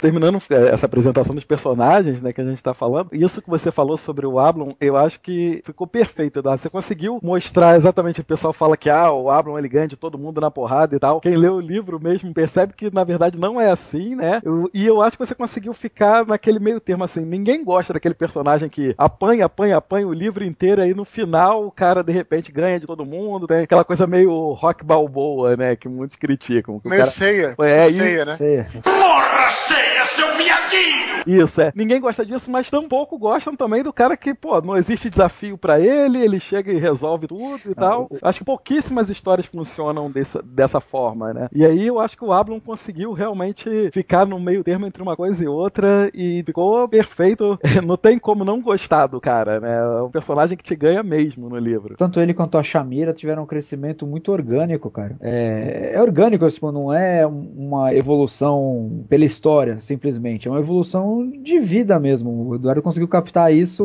muito bem. Sabe essa coisa de leitor, quando você começa a ler o negócio aí, você já acha, já sabe como é que a coisa vai evoluir? Então, quando eu vi o, o Eduardo introduziu a Shamira no livro, eu falei, putz, já vi tudo. Os dois vão ficar, se- aí se beijam, se agarram, aí depois elas se separam e tal. E na verdade, não, não foi mais ou menos assim, né? Eles não, eles não tiveram mesmo um momento claramente de, sei lá, de namorados ou Não a tem. relação não tem isso. E ainda assim você consegue perceber que um ama o outro mesmo, né? Não tem como você não perceber isso lendo o livro. Eu fiquei com medo mesmo que em algum momento virasse alguma coisa meio romântica, piegas, e você conseguiu fugir bem disso, né? Em nenhum momento. É, isso em termos de narrativa, que você bem falou, né? É, eles, assim, claro que tem aquela coisa deles não poderem estar juntos porque ele é um renegado. Isso aí é, é a parada. Mas, mas, em termos de narrativa, é, nem é tanto isso, né? É porque acontece. Isso é até uma coisa que eu falo pros meus alunos aí e acho que pode até ser útil pra vocês. Porque eles eram muito parceiros. Eles dois eram parceiros em tudo que eles faziam, né? Um ajudava o outro, né? E é, esses personagens que um ajuda o outro, eles não são muito bons pra andar juntos. Eu vou te explicar por quê. Porque sem conflito não tem a graça da história, entendeu? Então, é, você vai colocar dois personagens que são parceiros, ok, em certos momentos eles se juntam pra superar um, um inimigo, uma coisa, uma situação. Depois, é, é, se você deixar eles juntos, é, a, a narrativa inteira fica chato, porque não- nada acontece. Eu não tô dizendo conflito de um dar porrada no outro, entendeu? É o conflito de, por exemplo, de ideias mesmo. Como, é, sem querer puxar agora, mas assim, já que você falou, que é o, é o que acontece, por exemplo, com a Kyrie e com o Daniel no Filhos do Éden. É, como eu sabia que era um par que ia caminhar junto o livro inteiro, eu não podia colocar os dois concordando toda hora. Eu tinha que colocar os dois em conflito. Porque é isso que faz a história caminhar, é isso que faz a trama caminhar, o drama caminhar, entendeu? Então, foi o que você bem falou, assim, o Álvaro e a Shamira, no caso, eles é, tinham essa parceria muito grande, entendeu? E eles não podiam estar juntos por isso, dramaticamente falando, entendeu? Em termos de narrativa. Eu posso falar assim que eu, eu gostei muito, assim, é, é, eu gosto muito da, da- do que é ele, o, o arquétipo do trapaceiro, né, o deus trapaceiro. Sim, Aí você sim, pode colocar o Coyote, o Loki, e assim, eu achei o Lúcifer muito bem retratado, cara. Please allow me to introduce myself. I'm a man of wealth and taste. Assim, é, Ah, ele- A maneira como ele é mentiroso, como ele é, é, de fato, você não sabe o que espera dele, né? Não, ele é bem como se fosse mesmo aí, o, o você bem falou, né? Uhum. Como se fosse o Loki, como se fosse. Ele é um pouco coringa também, esse É. ponto, né? Ele também vem muito aí do Lucifer do, Sandman. do Sandman, muito. inclu- Inclusive a cara dele é bem parecido, assim, né? É, então que eu também achava. Que é outra série, assim, que eu achava irada, assim. Só comentando um pouco do que o Facas falou sobre o Lúcifer, né? Dizer que em algum momento do livro eu falei, puta, eu não tô acreditando que eu tô confiando nesse cara, não. Ele em algum momento vai fazer alguma merda, não é possível. Não... Eu- o cara É. tá conseguindo me fazer meio que achar que não, não, ele tem razão, acho que o cara tá certo. Não, tem alguma coisa aí. Eu ficava com o pé atrás, mas mesmo assim tava sentindo Cara, que, porra, Esse, é- esse o- assim, como leitor e até como autor também, é, é o meu tipo favorito de vilão, cara. É aquele cara que, assim, se você pensar do jeito. Do, e pela linha de raciocínio dele, você, tipo, você, porra, esse cara tem razão. é, você vai acabar dando razão ao cara, né? Tem razão. No final É, até muito mostrou, não, cara, é um tremendo filho da puta, mas do- no Lógico, desenvolvimento da história, você fica, porra, caraca, será que o cara tá tão errado assim? Isso daí é mérito do Eduardo ter conseguido fazer isso. E até falar da questão do Lúcifer, né? De, de quando eu li ali o livro, a parte do Lúcifer, que o Ablon vai lá pro inferno conversar com ele, eu vi ali muito do Sandman mesmo, Estação das Brumas, né? Aquela história que o Morpheus vai pro inferno ali. Achei bem bacana. Não sei se teve muita inspiração nisso, ou se foi uma coisa natural na história, mas até como vocês falaram, né? Com aquela coisa de, pô, ele tá ajudando muito e não, não é um cara muito pra ajudar assim, né? Alguma tem alguma coisa por trás, né? Realmente é, é a minha influência de, de da Vertigo. Ela é, é muito maior do que eu penso. Pra você ter uma ideia, eu tava aqui em casa mexendo nos meus quadrinhos, eu separei alguns quadrinhos antigos da Vertigo pra ler e tal, que eu tinha lido antes de escrever a Batalha do Apocalipse lá em 2002, 2000, 2001, sei lá. E cara, eu comecei a ler a parada e eu, eu vi assim, cara, assim, tipo, eu não tinha noção de como é que a coisa me influenciou tanto. Tá entendendo? É, é, assim, por que que acontece? É, você vai criando o universo, a mitologia, e a coisa já, já tem aquelas regras na tua cabeça, tá entendendo? E às vezes tu não sabe de onde, muito de onde que vem. Tem uma hora que tu perde mesmo a noção, sabe? E aí, vendo assim esses quadrinhos, eu falei, pô, realmente, assim, impressionante. É, é mais, muito mais do que eu penso, assim, sabe? Desde Hellblazer, Preacher, Sandman, você bem falou, Lucifer, é, é, o Santo dos dos Assassinos também, que foi uma série que teve, pô, muita coisa mesmo. E algumas vezes, numa história, às vezes você cria um personagem que talvez você nem imaginasse que ele fosse cair nas graças do público, né? Ou que fossem gostar tanto dele. E eu não sei, eu não sei se foi isso que aconteceu com você em relação ao Orion, né? E o Orion, inclusive, você nem aparece, ele não aparece muito, né? Isso, Ele é aparece, verdade. Ele aparece, vezes, alguns, né? ele aparece em alguns momentos assim, mas todo momento que aparece dele é marcante. Ele, ele fica com aquele gostinho de quero mais. É verdade. Isso acho que, se eu não me engano, isso aconteceu também com, com o George Lucas. Ele fala que isso aconteceu com o Darth Vader, que ele nem achava que o Darth Vader ia ganhar essa projeção toda, né? Putz, Ele exatamente. falava um pouco isso. Nesse livro novo, cara, é, foi interessante, assim, de todas as, essas experiências que eu tive nesse sentido, de personagens que a gente que eu achava que eu coloquei como coadjuvante, essa foi, assim, a principal. Foi no caso dos Filhos do Éden, que é o personagem do Daniel, que é o personagem que é um, é um anjo exilado que tem no livro lá tal, que eu coloquei como se fosse um cara que fosse ser um sidekick. E ele, assim, naturalmente, cara, ele engoliu a história, sabe? Isso é muito louco. Você falou, isso realmente é, você não, não dá pra, às vezes, a parada vai tomando vida sozinha, entendeu? E aí, isso tá acontecendo comigo agora, inclusive, né? Que eu tô escrevendo o segundo livro aí da série dos Filhos do Éden, que é o Anjo da Morte, né? E, cara, assim, eu coloquei um personagem que realmente eu também não esperava nada dele. E sem querer, cara, de repente o cara tá, tá engolindo o grupo, entendeu, cara? E vocês vão até. Eu não vou falar né, dele, né? Não pode, que aí você não pode falar mesmo, mas também é, engoliu, assim, e vai tomando vida mesmo, assim. É, é bem doido. Tem algum outro personagem que você quer destacar? Cara, o Samael. Samael é muito Samael, bom. O Samael, é, pra mim, é outro que, assim, da, na reta final ali, ele meio que roubou a cena também, cara. É o Satã, né? É o Satã, assim, é a serpente do, Do, do Éden, do né? Éden, cara. É assim, ele. A, a cena dele comendo mamão lá é. Já dando spoiler aqui. Comendo, comendo no sentido. no Literal. sentido, é, é, é, Literal. Gastronômico, gastronômico, do- né? É No, verdade. no sentido gastronômico. Isso, é. Ele era o, o puxa-saco, cara. Isso é, é bacana, assim, porque realmente, assim, isso também é uma coisa que temos de, de, de- de narrativa. É, você usa esses arquétipos aí, né? Esses estereótipos e tal, que são legais, porque na verdade você, ok, beleza, é um demônio que não existe, tá entendendo? Mas, por outro lado, existem pessoas como ele na nossa vida, pessoas que já viu, entendeu? Então isso é a grande sacada do artista, porque, pô, o cara vai realmente fazer um. Sei lá, quem, quem nunca odiou um babaca de um puxa-saco que fica babando o ovo do chefe, entendeu? E era ele, né? Ele era, ele era assim, né? Então realmente é, é, incita a nossa, nossa, nosso ódio, nossa raiva, né? Que a gente fica pensando naquilo. E aí, você pretende algum dia escrever alguma coisa sobre as guerras etéreas? Você tem alguma ideia de, de algum dia retomar esses temas, É, Eduardo, ou não? Então, as, as guerras etéreas, especialmente não. O que eu posso dizer é que nessa série Filhos do Éden, né? É, é assim, que eu tô escrevendo agora, é assim, o que, que eu resolvi fazer? Eu tinha essa ideia desse livro, Filhos do Éden, assim, que eu vou falar rapidamente, assim, né? Só pra responder a pergunta que vocês, que vocês fizeram. Que ia ser um livro enorme, tipo, mais de mil páginas, então eu resolvi dividir ele em alguns volumes, né, cara? Então, é, o que eu posso dizer, é, por enquanto, assim, que o primeiro livro é um livro muito rápido de ler, né? Assim, que nem tem tantas questões assim, mas a, a ideia é é o livro ganhando uma dimensão muito maior do que se apresenta no primeiro. E aí, assim, tipo, abordar essa parte dos outros deuses, né? Dessas outras divindades e tal, não necessariamente nas guerras etéreas, mas é, como é que essa, essa relação, essas divindades não angélicas com os anjos, sabe? Então, é, isso com certeza vai ter. Já tem um pouco no primeiro livro, mas vai crescendo, vai crescendo ao longo dos outros livros, entendeu? Então, isso é que eu posso dizer, assim, não, mas especial de guerras etéreas ainda não tenho nenhuma, nenhuma ideia, não. Eu tento não pensar assim, né? Tipo, eu tento fazer, fazer história orgânica, a história, porque assim, você bem falou, né? Tipo, não adianta ter, por exemplo, beleza, o cara quer ver uma, uma batalha, então, na, nas guerras, não adianta você descrever uma luta, uma batalha, é se não tiver uma trama envolvida ali, entendeu? Eu penso muito isso, em costurar a história em todos os seus detalhes. Tanto no Batalha do Apocalipse, como no Filhos do Éden, que eu tenho a história toda escrita, toda feita, não escrita, mas ela tá toda fechada até o último livro, né? Tudo é uma parada que se fecha e que existe um porquê daquilo tá ali. Então não adianta você botar, ah, quero ver uma batalha, escrever a batalha. Fica uma coisa gratuita, tá me entendendo? Então não sei. Por enquanto não tenho muito essa ideia, não. Mas pode ser que aconteça, assim. A parada vai, quando, quando surgir, que vai, vai ter que ser bem feito, sabe? Tem muita coisa no Batalha do Apocalipse, principalmente a parte lá do Gabriel e da relação dele com Maria, exatamente tal, que também pode ser interpretada realmente da forma como é contado na Batalha do Apocalipse, mas eu acho que isso deve. é, você teve algum problema? Alguém.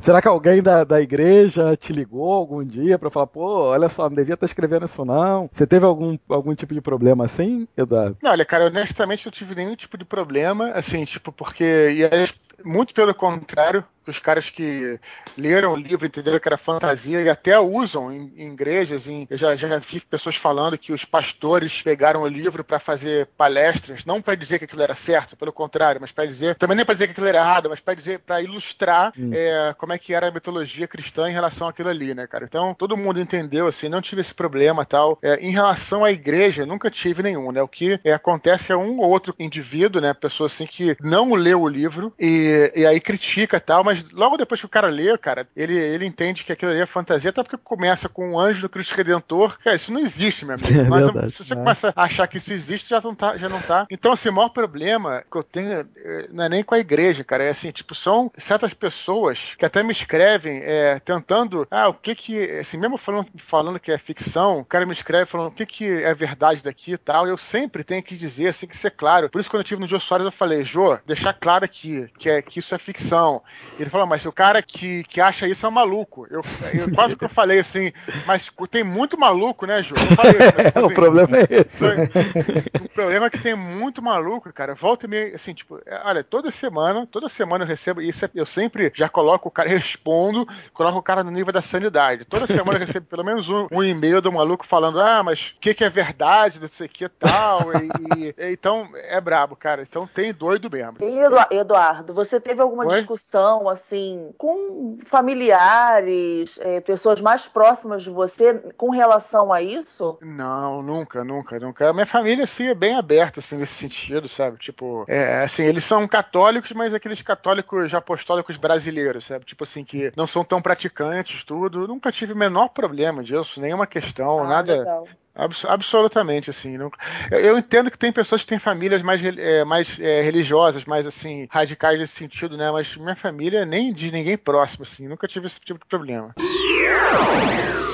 Eu imagino que quase todo mundo, na verdade, que ouvi esse quadrincast já vai ter lido a Batalha do Apocalipse. Mas ainda assim, por conta da minha aversão a spoilers, eu não gosto de falar tanto sobre o final em si da- do, do livro. Eu não acho que a gente nem precisa falar tanto assim. Mas eu tenho uma pergunta pra fazer, eu acho que o Facas também é, iria, já conversou comigo, queria fazer essa pergunta. É, ninguém veio te perguntar até hoje, Eduardo, assim, e o que que acontece depois ali? Você fechou ali e tal, fechou um ciclo, acontece. ah, um- vou falar aqui vou- algo genérico, a roda do vou- tempo gira, e aí? Isso aí a gente conversou quando a gente tava fazendo o nosso bate-papo, porque a gente sempre, antes de gravar, a gente bate um papo aí pra pra gente alinhar algumas coisas. É, eu ouvi você falar isso no Nerdcast, não lembro agora quem te falou isso, você citou a pessoa, que não haveria nada maior que o Apocalipse, e eu concordo plenamente. Não, não, não existiria a Batalha do Apocalipse 2. Não dá. É uma coisa maior que tudo, não tem como. Mas o- aquele final, cara, você foi sacana.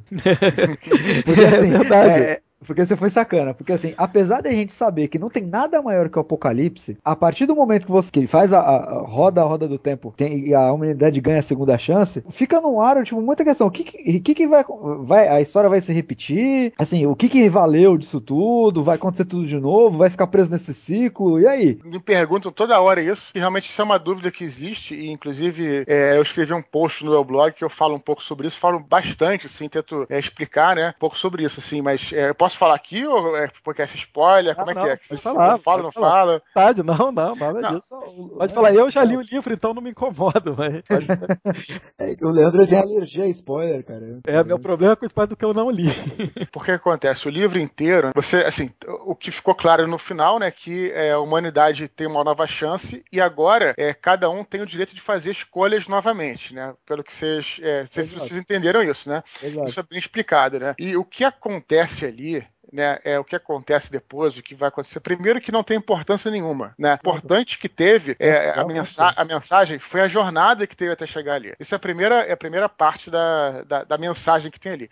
E a segunda parte da mensagem é que o livro inteiro é, fala sobre um ponto central que é o livre-arbítrio. Fala várias paradas, mas a pri- principal coisa é essa coisa que o ser humano tem o livre-arbítrio, gente tem capacidade de escolher, é, a gente tem capacidade de mudar, fazer o nosso destino. Tudo, o livro todo, é- esse é o resumo do livro, resumo filosófico do livro. Né? Então, não podia ter outro final. Eu não podia deixar um final que dissesse aconteceu isso, porque é, senão não ia ex- existir o exercício do livre-arbítrio do leitor. Verdade. Então, quando as pessoas me perguntam, ah, mas você não deixou. Não, cara, você não entendeu nada do livro, entendeu? Tipo, é, assim, não tô É. criticando ninguém que tá aqui, não, por favor, tá? Não tô Não, Que isso, não, entendeu. né? Tô sendo, eu tô sendo bem claro, assim, tipo, pra dizer assim, tipo, não adianta você ficar. re- É, é revoltante? É. É ser revoltante A muitas é vezes. essa. Muitas vezes é revo- é- é re- você não se revolta, às vezes, quando, quando você tem que fazer mil escolhas. Não é, isso não é revoltante na tua vida, ter que fazer escolhas disso. Porra, será, isso revolta, deixa a gente chateado, mas é isso que é a vida. A vida é essa, a vida é feita de escolhas.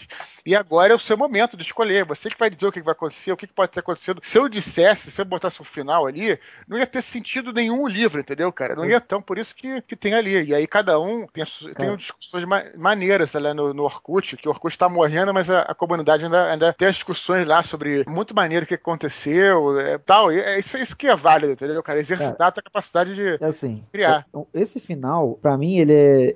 tá no mesmo nível do final do primeiro Matrix. É, mas é É assim, exatamente daí, é isso aí. É, a sensação que me causou, Matrix, assim, pra mim é, é- a minha vida era, é, assim, vida como nerd é antes Matrix, um, Matrix 1, depois de Matrix 2. Igualmente, igualmente, Caramba. igualmente. E assim, a Batalha do Apocalipse cravou um, um- um segundo, é antes e depois. Porque assim, é, além de ser uma baita de uma história, ela te deixa pensando. Ela te estimula a, a- a você pensar, tipo, pô, o que, que aconteceu depois disso? É, o que, que aconteceu com o Orion depois disso? Que é personagem que, um personagem que, a gente, que eu gostei. E, e, cara, isso como autor, cara, é você semear terreno. Com certeza, assim, o, o Eduardo, sem agora sem puxar o saco do cara só porque ele tá aqui, ele vai ser responsável pela próxima geração de escritores. Isso ele tem que ter essa consciência, essa responsabilidade. É responsabilidade grande, hein, Eduardo? Ah, eu não, não iria tão longe, não, mas agradeço o elogio, assim, né? Mas eu acho que. Considere-se responsável por tudo aquilo que cativa. É verdade, Pequeno conseguiu uma legião é, aí. é, vai criar uma legião de gente e assim, você conseguiu fomentar os caras É. com, essa- com- com esse tipo de, de- de história. E é aquele lance que eu tinha falado antes da filosofia, né? Da lógica. Pô, fechou. Puta, mas assim, fechou a, a história, mas não fechou o universo. O comentário que eu queria fazer é quando tem essa, esse conceito de você não deixar o final pronto e mastigado pro leitor, é, eu acho que é uma sacada muito interessante do escritor, porque nesse momento você está tirando todo o poder seu de escritor e está deixando na mão do leitor. Quer dizer, você está deixando para ele é, o poder dele decidir a história como ele quer que termine, né? Eu acho que isso é uma, uma sacada bem interessante que muita gente talvez não, não aproveite. É, mas assim, é, é bom destacar que existe uma diferença. A história, assim, como vou dizer assim, a jornada que, que foi, tem, que, tem que ser encerrada. Assim, toda aquela jornada foi encerrada, aquela batalha acabou, os personagens, todo mundo sabe o que aconteceu com eles antes da roda do tempo, mas, tipo, é, teve a redenção de todo mundo e tal. Então, é, teve, teve um fechamento ali e deixou, é um epílogo em aberto, mas assim, tipo, é importante também você ter uma, vamos dizer assim, uma é, uma punição do vilão, uma, uma, uma redenção do herói, tudo você tem que ter, entendeu? Também se não tiver, sei lá, não, não, não funciona. É a minha, minha visão, assim, sabe? Essa questão do, da história, vamos dizer assim, a roda do tempo que gira e cria-se um, mundo novo, né? É uma coisa que a gente vê bastante em vários lugares, né? O Faco citou aí a questão do Matrix, né? Porque é um filme que também representa isso. Nos quadrinhos nós tivemos N versões de reboots e, e relançamentos, como a Crise nas Infinitas Terras, os Heróis Flashpoint aí, Renascem, né? Flashpoint, exatamente. A pergunta para o Eduardo é se teve alguma inspiração em algum lugar específico para essa ideia. Ah, dois lugares, né, principais. É, o Advogado do Diabo acontece isso também, né? Tem isso. Outro filme que acontece isso é Cristo, como é que é o nome? Última Tentação de Cristo. Acontece isso também. Então é, acho muito maneiro, assim, imaginar. Acho que foi os dois lugares principais, assim, que eu vi que aconteceu. Posso, posso citar um terceiro, que aí eu vou ser bem. Aham. Vai puxar o sardinha pro quadrinhos? Superman 1, né, cara? Que ele roda o planeta ao contrário. Tem coisa mais roda do tempo que aquilo também, cara. É, mas é- ele volta um pouco, na verdade, né? É, ele ele, volta assim, pro início, né? Ele, assim, ele, ele, ele volta pro. Ele volta pra um ponto onde ele pode fazer o que ele precisava, né? É, é, é quase isso. A cena mais egoísta da, da história do Da história do Super-Homem. E uma coisa, Eduardo, que acho que os fãs sabem, né? Mas acho que sempre é bom deixar claro: Filhos do Éden não é uma continuação da Batalha do Apocalipse, né? A gente já falou isso algumas vezes antes, mas é, na verdade, seria um prequel até, né? Uma coisa anterior, né? A, a- aquele tempo ali da Batalha do Apocalipse. Não é isso? É, é um prequel, mas assim, por enquanto, nesse primeiro livro ainda não tá ligado necessariamente à batalha. É, assim, o que eu queria fazer, cara, é, assim, é, acho que eu já falei isso, mas é legal falar de novo, né? Que é, é eu ter uma outra visão visão daquela guerra, né? Tipo, dos arcanjos, tem a batalha dos arcanjos, tudo, né? Miguel e Gabriel. Eu queria ter uma outra visão, a visão é, não dos generais, né? Cara, assim, porque eu sempre fiquei pensando assim, né, cara? Pensa bem, se você tem lá na Batalha do Apocalipse, Maureen e Leão, né? E sabe que você sabe, trata de histórias épicas, né? Assim, lutas épicas e tal, uma coisa que tá muito distante da gente, assim, totalmente distante. O que eu queria fazer, cara, e aí eu acho que o melhor, é, o melhor exemplo disso, no caso do Filhos do Éden, foi aquele trecho que tem no Nerdcast, que tem os demônios. Que é fantástico, por sinal. Assim, a, a, a gravação do Briggs é fantástica. Não, o cara, o cara, O cara é gênio. O cara é gênio. O que eu queria fazer com Filhos do Éden é pensar assim, beleza, tá tendo essa guerra, é, Ablon, um cara intocável, Orion, um cara intocável, nem vem pra Terra, Miguel nem se fala. Mas e aí? Como é que, que, que reflete isso na nossa vida? Assim, na, na vida, na vida, na vida comum. O que, que, que, que na, na Terra, assim, tipo, na Terra física. Era isso que eu queria mostrar, pelo menos nesse primeiro livro do Filhos do Éden, tá entendendo? Então essa foi a ideia. Tipo assim, a- a- o, o universo existe, tá lá, tudo, mas você vai descer a um nível mais vulgar. Não que isso seja pior, mas assim, pior que eu digo, é, ele é menos heróico, só que ele ganha muito em humanidade, em termos de humanidade. É por isso que botei muito passando maior parte do tempo do Brasil. Então vocês vão ver lá coisas, tipo assim, vai ser uma coisa muito mais próxima do público nesse sentido, tá entendendo? Essa foi a ideia principal do Filhos do Éden. É, se a gente for fazer uma comparação bem nerd aqui, é, a Batalha do Apocalipse, o lado épico, seria mais do que, por exemplo, a gente tem na DC, né? Que são os personagens intocáveis, os arquétipos, os caras que, né, que são. É difícil de relacionar com os personagens, são mais sobre, tipo, as sagas, né? E Esse lado mais vulgar, entre aspas, né? O lado mais humano, seria o que hoje representa os personagens da Marvel, né? Que são os caras que são ali a. Isso, é Homem-Aranha, né? Ramuda. É, Homem-Aranha. Ah, tira- tirando assim esse cara Thor, assim, né? É, Mas- que, é, que é exceção, né, no universo Marvel. É, exato, exato. Eu acho que o- os- as duas franquias que mais representam esse, o, o pé no chão é X-Men e, e Homem-Aranha, né? Na- no núcleo da ideia. E aí eu, eu usei, né, no caso, é, eu usei dois personagens que é, eu encontrei uma. Eu não vou colocar, não vou falar desculpa, porque desculpa é uma coisa que, que é mais de- é, depreciativa, mas eu encontrei um motivo, né? Eu, eu é, planejei todo o motivo no livro para os dois personagens, claro, são todos anjos, né? Assim como sempre são, né? Mas assim, do- os dois personagens principais, eles são extremamente humanos. E não fica forçado. Ficaria forçado se um Ablon fosse humano, entendeu? Aí ficaria. Porque é o cara que é um general, o cara que tá desde na, na Terra desde, sei lá, 2 mil, 3 mil antes de Cristo. Mas aí é, eu fiz de uma maneira que vocês vão ver, quando vocês lerem, que os dois personagens principais são bem humanos. Então, realmente, é, é difícil, né? Uma coisa que eu tentei colocar, né? Claro que, óbvio, todo mundo tem o direito de gostar mais de um, gostar mais de outro. Tem gente que gosta mais da batalha, tem gente que gosta mais do filho do Éden. Isso aí, cada um tem o direito de realmente. É, o direito sagrado que você tem de achar o que você quiser achar do livro, entendeu? De qualquer parada. Mas é muito difícil, assim, eu tentei fazer de maneira que não, não desse pra ter muito essa comparação. Como você queria comparar, por exemplo, pô, o que, que é melhor? Dos Anéis ou. é, não, não querendo comparar, chegar a dizer que é igual, mas com a minha obra, tô falando. O Senhor dos Anéis ou Hobbit?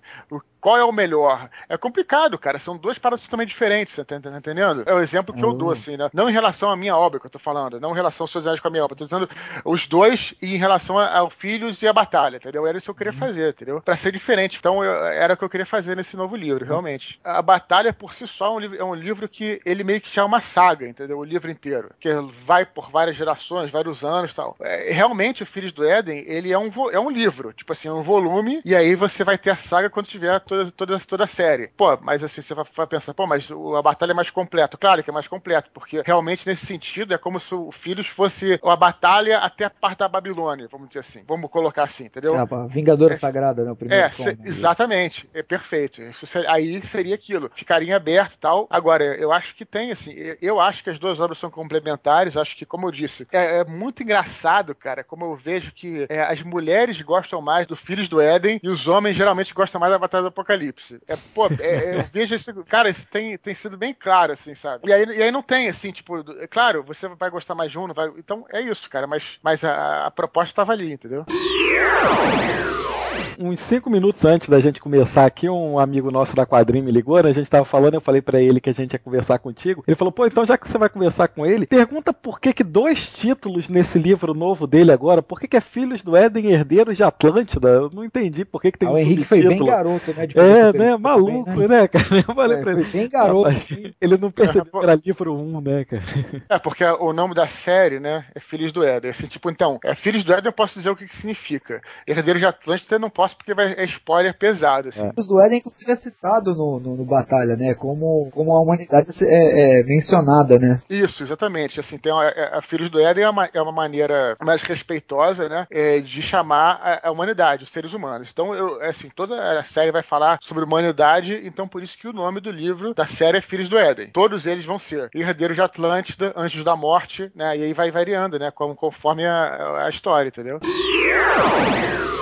Foi muito baseado também no, no Anjos Rebeldes, né, Eduardo? Tenho certeza que você Foi. viu e, e, poxa, eu acho É. que tá ali. Porque a forma como você coloca, apesar do livro ser sobre anjos, a humanidade é sempre o, o ponto alto, né, da história. É sempre assim, os anjos eles acabam tendo inveja dos humanos, né, que era o principal mote do, do Anjos Rebelde. E por isso até o título Filhos do Éden cabe bastante, né, pra, pra história. Os Anjos Rebeldes, é, foi, eu sempre falo isso, né? É, uma das entrevistas foi o ponto assim, tipo, meio que como se fosse uma, uma centelha do, do, é, do isqueiro, entendeu? Tava lá o, o combustível, tava lá a chama, mas, mas, sei lá, precisava para acender a chama, meio por aí, entendeu? Pô, já lia é, Hellblazer, eu já gostava de histórias é, bíblicas, paradas assim tal, eu já gostava do tipo de narrativa, filosofia tal, e, e aí parada foi a centelha.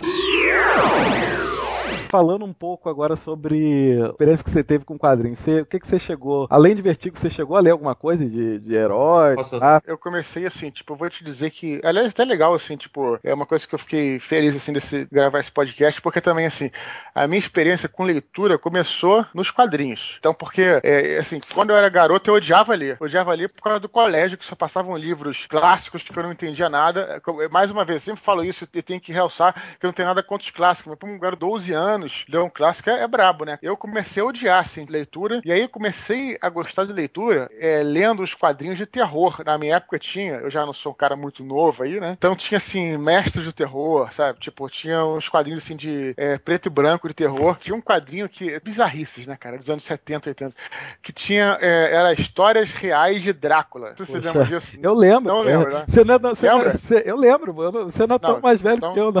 Eu lembro disso. Então, se liga nas, nas bizarrices bizarrices.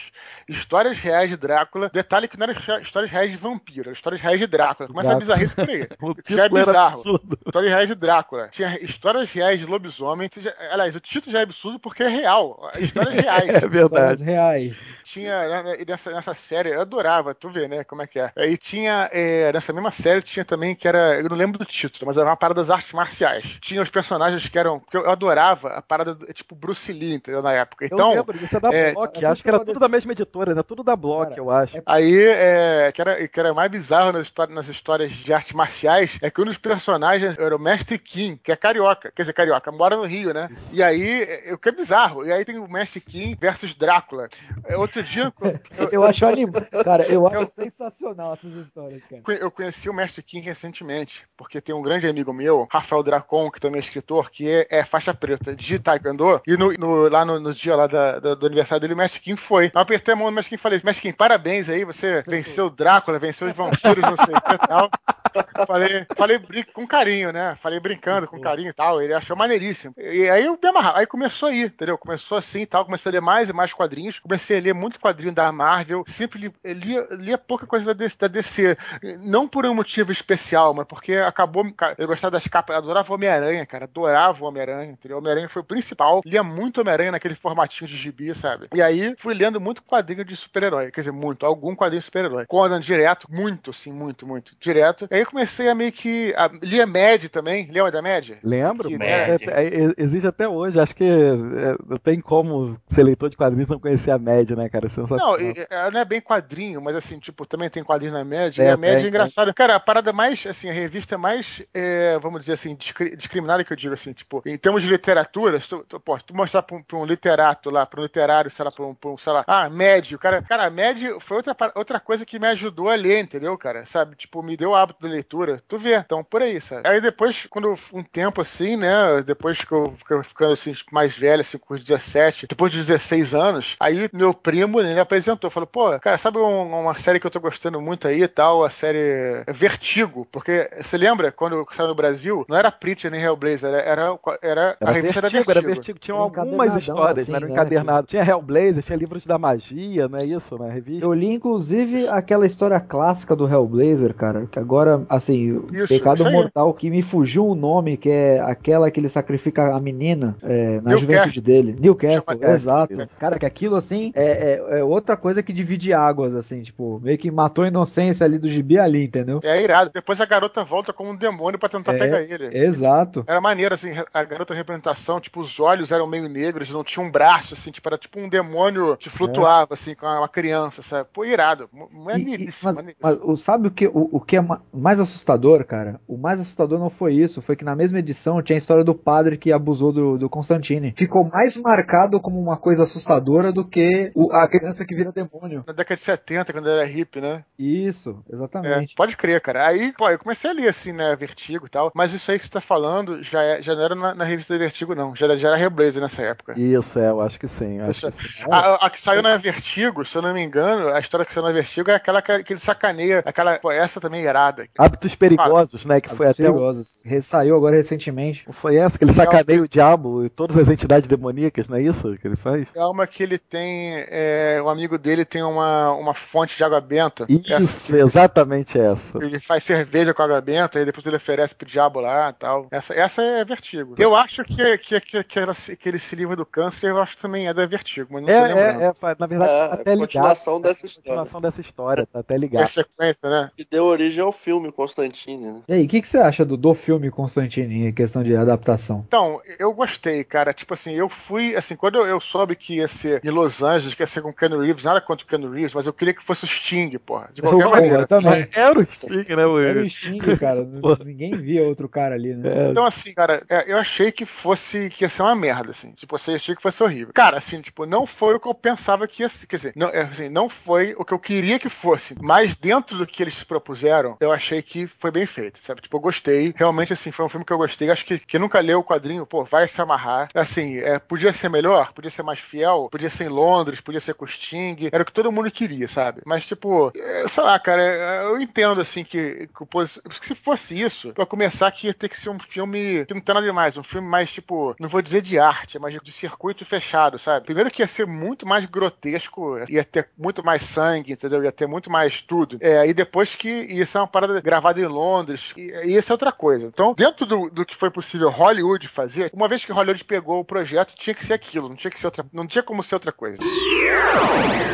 O que, que te atraiu é, na Vertigo que você não, não tinha na nas outras é, linhas aí, né? Convencionais de quadrinhos? O que, que é assim, que, que de diferencial? eu sempre gostei da mitologia da coisa. Então, tipo assim, é, os outros quadrinhos eu gostava pela. Beleza, pela ação, pela. Enfim, pela coisa toda. Mas a, a mi- mitologia foi uma coisa que eu sempre gostei. Exemplo disso, como eu tô falando, o próprio é, Conan, por exemplo, um exemplo da história do Conan. A história do, a história do Conan tem muita filosofia. Tipo, vocês já leram aquele Torre do Elefante? Sim, sim. Aquilo é uma, para... é, uma, é uma história que fala sobre uma criatura que cai na terra, tudo. Isso são histórias assim mais fundamentadas. Como eu digo, disse, nada contra os super-heróis, que também acho maneiro. Mas eu, eu gostava dessas histórias mais fundamentadas. E, e o, o Vertigo, claro que aí tinha mitologia hebraico-cristã envolvida, sabe? Tinha magia, que eu achava maneiro já, porque já jogava e tudo, sabe? Então, todas essas paradas que não tinha muito dos quadrinhos de super-heróis, sabe?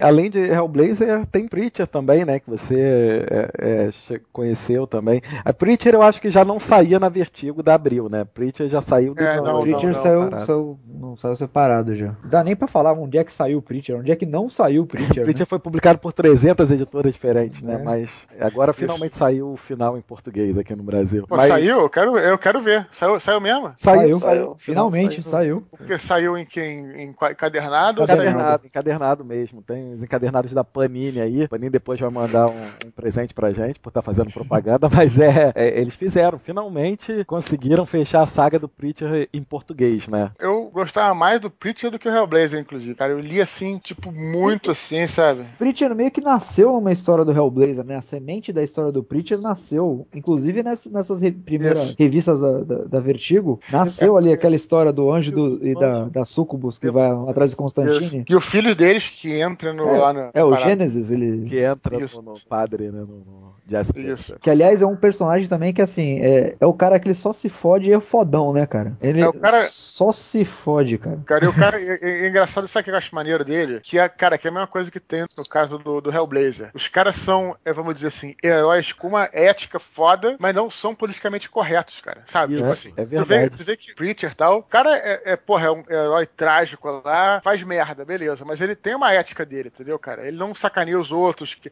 sacaneia quem merece, vamos dizer assim. É entendeu? verdade. Ele é Ah, meio, meio cowboy, assim, né? Ele mesmo fala direto que ele tem uma ética meio de cowboy, assim, tipo, de velho Não, oeste. O guru dele lá é. é, É, é- John, John Wayne. John Wayne, Wayne. pô. é- Então, muito é- maneiro, assim. E outra série que tem um cara que tem aquele personagem que rouba a cena, né? Que é o Hairstar. que é Isso, o- esse cara, animal, cara, animal. animal. Assim, o, o Garth Ennis, o escritor, eu não sei, cara, aquele cara deve ter algum problema, velho. Não é possível. Você acha? Ele, ele, ele, ele, é- ele é o Alan Moore novo, cara. É. Tipo assim, sabe, gênio maluco? A- As situações que ele bola pra botar o Hairstar, cara, tem condição do cara ser normal, velho. Não, é muito bom, cara, é muito bom mesmo. Ele fica a parada engraçada, mas não é engraçado, é tipo um traje cômico. É atrás de Assim, cômico mesmo É. a situação dele. O que, que é o cara de cu, cara? Eu acho que essa é a pergunta que todos se fazem, né? O que que é o cara de cu? Não, o cara, o maluco, ele deu um tiro é, na, na cara e sobreviveu de 12. O cara foi aquela cara assim, tipo, tem uns personagens grotescos assim que são muito maneiros, sabe? É o rei da bizarrice, né? O próprio Restar tem a história dele lá, pô, super bem, assim, é claro que é ficção, mas assim, tô dizendo, a história dele do Restar, se eu não me engano, eu tenho aqui, que esqueci o nome, que é o especial, que ele era um cara da Força Especial Alemã, entendeu? Que tem ele, ele era o anti, é contra-terrorista, era, era a missão dele, era, era a parada dele. Antes dele entrar pra aquela organização Graal, lembra? Do Graal. É, o Graal. Mesmo, grau. Que, aliás, o Graal também tem um ponto, ponto alto do Graal, é o, o descendente de Jesus Cristo, né, cara, que é retardado. Retardadaço.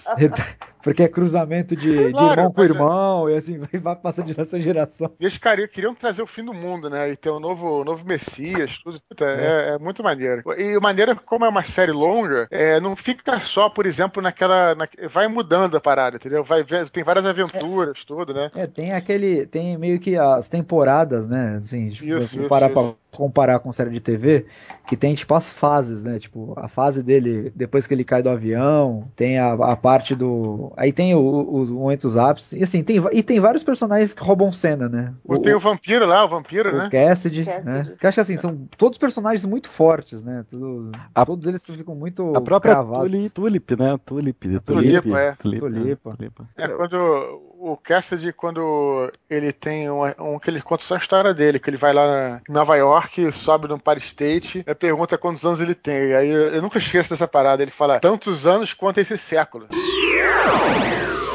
A- Atualmente, você acompanha alguma coisa? Você tá lendo alguma coisa de quadrinhos, Eduardo, ou não? Não, Parou cara, eu não tô lendo nada de quadrinhos atualmente, não tô lendo nada. Até queria acompanhar mais, assim, mas nem. Eu tenho, tenho lido mais, assim, livros agora e tal. É, mas eu queria acompanhar. assim, O que aconteceu? Eu parei de acompanhar quadrinhos, vou te dizer. Eu, com- eu comprava várias paradas da Vertigo, assim. Mas teve uma época que aconteceu que parou todas. É, Tem várias fases, fases que pararam, voltaram, né? Várias fases, né? Mas teve uma, uma fase, cara, que, tipo assim, parou todas as revistas. E aí, naturalmente, acabou meu hábito, sabe? É Uma, uma série que eu, que eu continuei acompanhando depois de algum tempo, que foi aquela, aquela nova do Conan, uma colorida, você lembra? Isso, lembra? É do, colorido? é, isso, que é, Da Mitos. isso, Isso, não é. isso. Então, Eu, pa- eu parei de comprar porque a série se extinguiu também, entendeu? Então, Ela acabou nos Estados Unidos também. É, então assim, tipo, eu, eu- eu- parei porque eu perdi o hábito, sabe? Tipo, eu nem sei o que, que tá rolando mais de quadrinhos, sabe? A gente falou aí de, da adaptação do, do, do Hellblazer, né, para pro Constantino, pro filme e tal. É, duas perguntas. Tem algum projeto aí pra adaptar a batalha, ou já mesmo Filhos do Éden, pra alguma outra mídia? Pode ser quadrinho, série? Já aceitou alguma coisa desse tipo aí? Pintou alguma coisa pra você? Então, é assim, quadrinhos, assim, o que existe são os projetos nossos, né? De quadrinhos, é, jogo, né? De, de eletrônico e RPG. Essas paradas, esses projetos existem, mas andam sempre a passo de tartaruga, porque eu tenho que coordenar e, assim, eu não posso fazer muitas, várias coisas ao mesmo tempo, senão eu não escrevo, Lógico. né? Então foquei na parada. Cara, quanto a cinema, assim, o primeiro lugar que eu, eu até acho, eu fico, a galera sempre pergunta isso e eu fico super feliz, porque pra mim é uma parada, ainda é um sonho bem distante, assim, né, cara? Mas acho legal que o cara que gosta, o, o cara que é o leitor, tal, curte a história, ele não, ele não pensa, assim, que é impossível, assim, todo mundo fala como você falou, naturalmente, assim, você É. não vê isso como uma, você naturalmente não vê isso como uma coisa impossível, você vê como uma coisa possível, assim. E eu fico, pô, super honrado e super feliz, assim, né? Mas é, por enquanto não tem ainda nenhum projeto, nem de série, nem. Eu acho que isso aí até, até vai por- rolar. Até porque, Aham. assim, né, nem como. Eu, eu acho que eu não vejo nem o, a batalha em todo o universo como um filme, assim, porque é, é, é muita coisa e eh, não dá pra ser. E assim, é, chega a ser, ser maldade cortar algum pedaço que você vai arrancar um, fora um- uma parte boa da história. De repente, uma minissérie da Globo, será que não dá pra fazer, não? Cara, não, assim, é, eu tava lendo isso aí até hoje mesmo. A partir de 2012, parece que a- o conteúdo de TV a cabo vai ter que ter um 30% de produção nacional. A HBO aí. Exato, assim, HBO vai vir, a Fox já tá negociando, então assim, é, pô, é uma oportunidade, né? E, pô, o Eduardo tá em, em projeção aí, cara, quem sabe? O impossível não existe, né? Não, impossível eu também acho não. Pelo contrário, assim, eu acho que É. eu tô dizendo, eu acho- fico feliz que a galera pense assim. E eu começo até a pensar que pode ser possível porque as pessoas acham que é possível, né? Isso que é maneiro. Mas é, eu acho que nesse momento, assim, mais o, o- a, etapa agora é ser publicado lá fora. Tá caminhando pra isso, assim, ainda não tem nenhum lugar assim que, que já foi publicado, mas eu acho que pode rolar aí no, no próximo ano, talvez nesse ou no próximo, entendeu? Então acho que, que vai ser maneiro se rolar. E aí já é mais uma porta aberta, né? Que aí realmente, não que o Brasil não possa produzir isso, mas é, ter uma projeção internacional sempre ajuda, né? Então. Tem toda a condição, cara, e de novo, né, assim, a gente precisa disso. Precisa, tipo, que apareça um,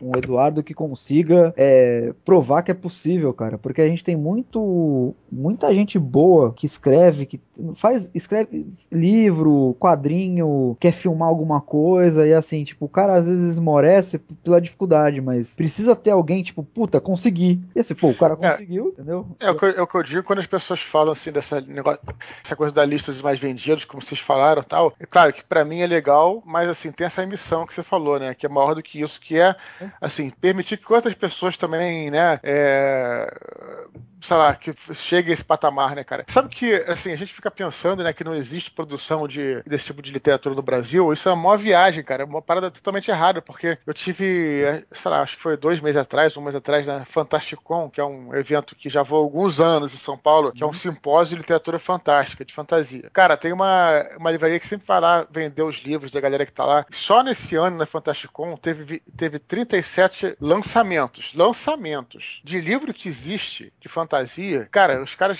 enchem uma bancada, assim, mas é, gigante, gigante. Tem muitas editoras de São Paulo que publicam, mas editoras pequenas, né? Então, produção, tu tem, cara, tu tem, assim, é muito livro saindo de fantasia nacional, muita, muita coisa, muita. Fantasia, ficção científica tal. Então, o que falta é isso, né, cara? É essa projeção, assim, essa ter maior visibilidade, sabe? Então, é, a, a lista de mais vendidos, ela é, é a missão disso, né? Não só por causa de mim, mas pra ser uma parada maior, assim, né? Hoje em dia, com a internet, você, as pessoas conseguem achar essas editoras pequenas né, e publicar os trabalhos. Tanto que se você entra na internet hoje e digica como publicar seu livro, você vai achar trocentas editoras que oferecem esse serviço, né? Falta mesmo é, é aquela coisa, às vezes é o, é o exemplo, né, para atiçar o pessoal a, a fazer isso e depois o pessoal correr atrás, né? Eu acho que tem esses dois aí que precisam ser mais trabalhados, né? Os exemplos a gente tem em praticamente todos os setores da literatura, né? Nós temos exemplos aqui do Brasil de caras que escreviam assim nível mundial, top de linha, né? Agora é o pessoal correr atrás e buscar, né? Como você fez, você correu atrás de escrever seu livro, de publicar e conseguiu. Então é um exemplo para quem tá, tá tentando, né? Com certeza, quando as pessoas me perguntam assim que que faço, o cara, sei lá, recebeu é, negação numa editora, por exemplo, sem querer me estender nesse assunto, mas sabe o que você comentou? Sei lá, a editora nega o cara e o cara desiste de ser escritor, desiste de. É, não tô falando de escritor, mas tô falando de escritor porque ele tá falando. Esse cara é pra não ser escritor mesmo, cara, porque o cara realmente se desistiu de primeira é pra ele ficar lá naquela vi- vida medíocre dele lá, como ele, sei lá, entendeu? Não que as pessoas é, que não sejam, sejam medíocres, eu tô dizendo assim, se o cara quer tem, tem um sonho e vai e não vive o sonho dele, cara, tipo, ele tá, né, vivendo aquela vida que é padrão, né, cara? Então esse cara realmente era, pra- era, pra- era, era um cara pra viver uma vida padrão mesmo, porque tem que correr atrás mesmo, tem que receber os nãos e superando, e, e isso aí é, é básico, né, cara? E, e é legal, assim, passar isso, todos, todos os lugares que eu vou eu falo isso e tal. É, você falou dos quadrinhos, né? Mas na literatura, assim, quais as maiores influências, assim, que você gosta de ler ou que você leu na, na sua adolescência, assim, te influenciou mais? É muito é, as paradas assim que principalmente a minha influência de literatura é mais da parte de forma, não tanto de conteúdo. Assim, tipo, o conteúdo vem, você bem falou aí, muito do cinema, muito do quadrinho, porra, das histórias, dos desenhos animados, de filme, o conteúdo vem muito disso. Mas assim, a literatura mais informa. Quando eu digo forma, eu falo na maneira de escrever, no estilo de escrever. Pô, então tinha muito. Pô, Stephen King é um cara que eu, que eu pô, sempre falo. É, o cara que. Annie Rice também é, é uma influência forte aí nesse sentido. É, tem outros caras, tem o Ken Follett também, que é um best-seller aí de é, inglês. Eu adoro o cara. Tem muita, muito livro que eu li, tipo Pocketbook, português de Portugal, que eu adorava. Tipo, tinha é, coisa de fantasia e ficção científica. Tinha aqueles pocketbooks do Dragonlance, lembra? Não sei se você lembra. Isso eu lembro, cara. Isso era fantástico. Robert. Howard, H.P. Lovecraft, o próprio Tolkien, tudo isso são influências de literatura. Muito mais, como eu digo, na forma de escrever, não tanto no conteúdo, assim.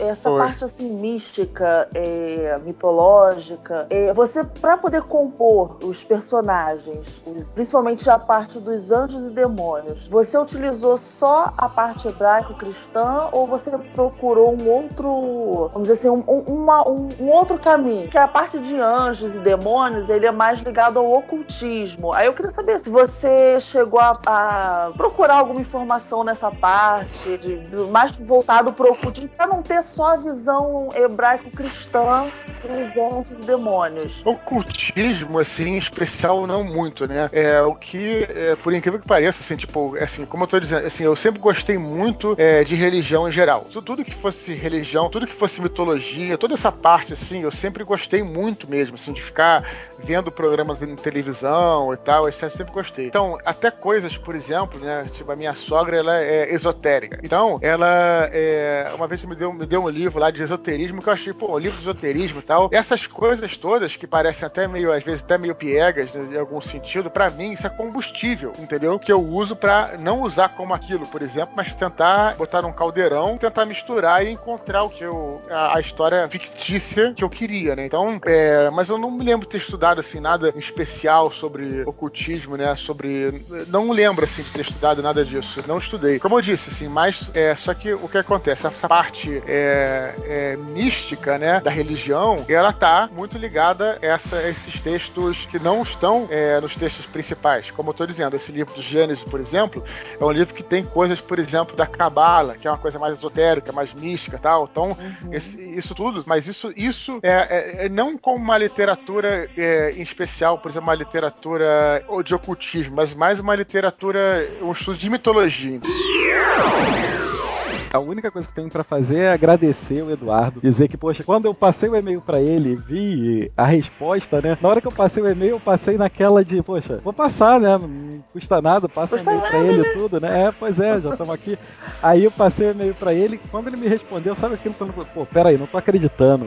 E aí, poxa, ele se dispôs a participar com a gente do Quadrincast e tudo. A gente sabe que a agenda do cara é apertada, então só tenho muito a agradecer mesmo, Eduardo. Faço questão de, em nome de todo mundo aqui, agradecer a tua presença. O Quadrincast ficou muito legal, eu achei que o bate-papo ficou muito bom. Não, eu que agradeço. Eu tenho o maior prazer em participar. Eu me sinto honrado, assim, realmente. Infelizmente, como eu disse, assim, tipo, eu não, realmente não posso, assim, sei lá, estar sempre disponível, assim, até queria, né? Então tem algum- algumas entrevistas que eu não posso dar porque eu não tô no Rio, ou então eu não tô em casa tal. Mas sempre que eu posso, assim, é, eu faço com prazer. Então, eu agradeço a oportunidade, como eu disse, fico esperando que vocês agora leiam Filhos do Éden e depois é, me digam o que vocês acharam, mesmo que você não goste, porque é, eu tô escrevendo o segundo livro aí, né, que é o Anjos da Morte, assim, então dá pra melhorar, caso você não tenha gostado de alguma coisa e tal. Obrigado pela, pela- pelo convite, é isso que eu tenho a dizer. Então, Eduardo, é isso. Brigadão mesmo, cara. Um abraço, cara. Tchau, tchau. Tchau, Tchau, tchau. tchau. Tchau.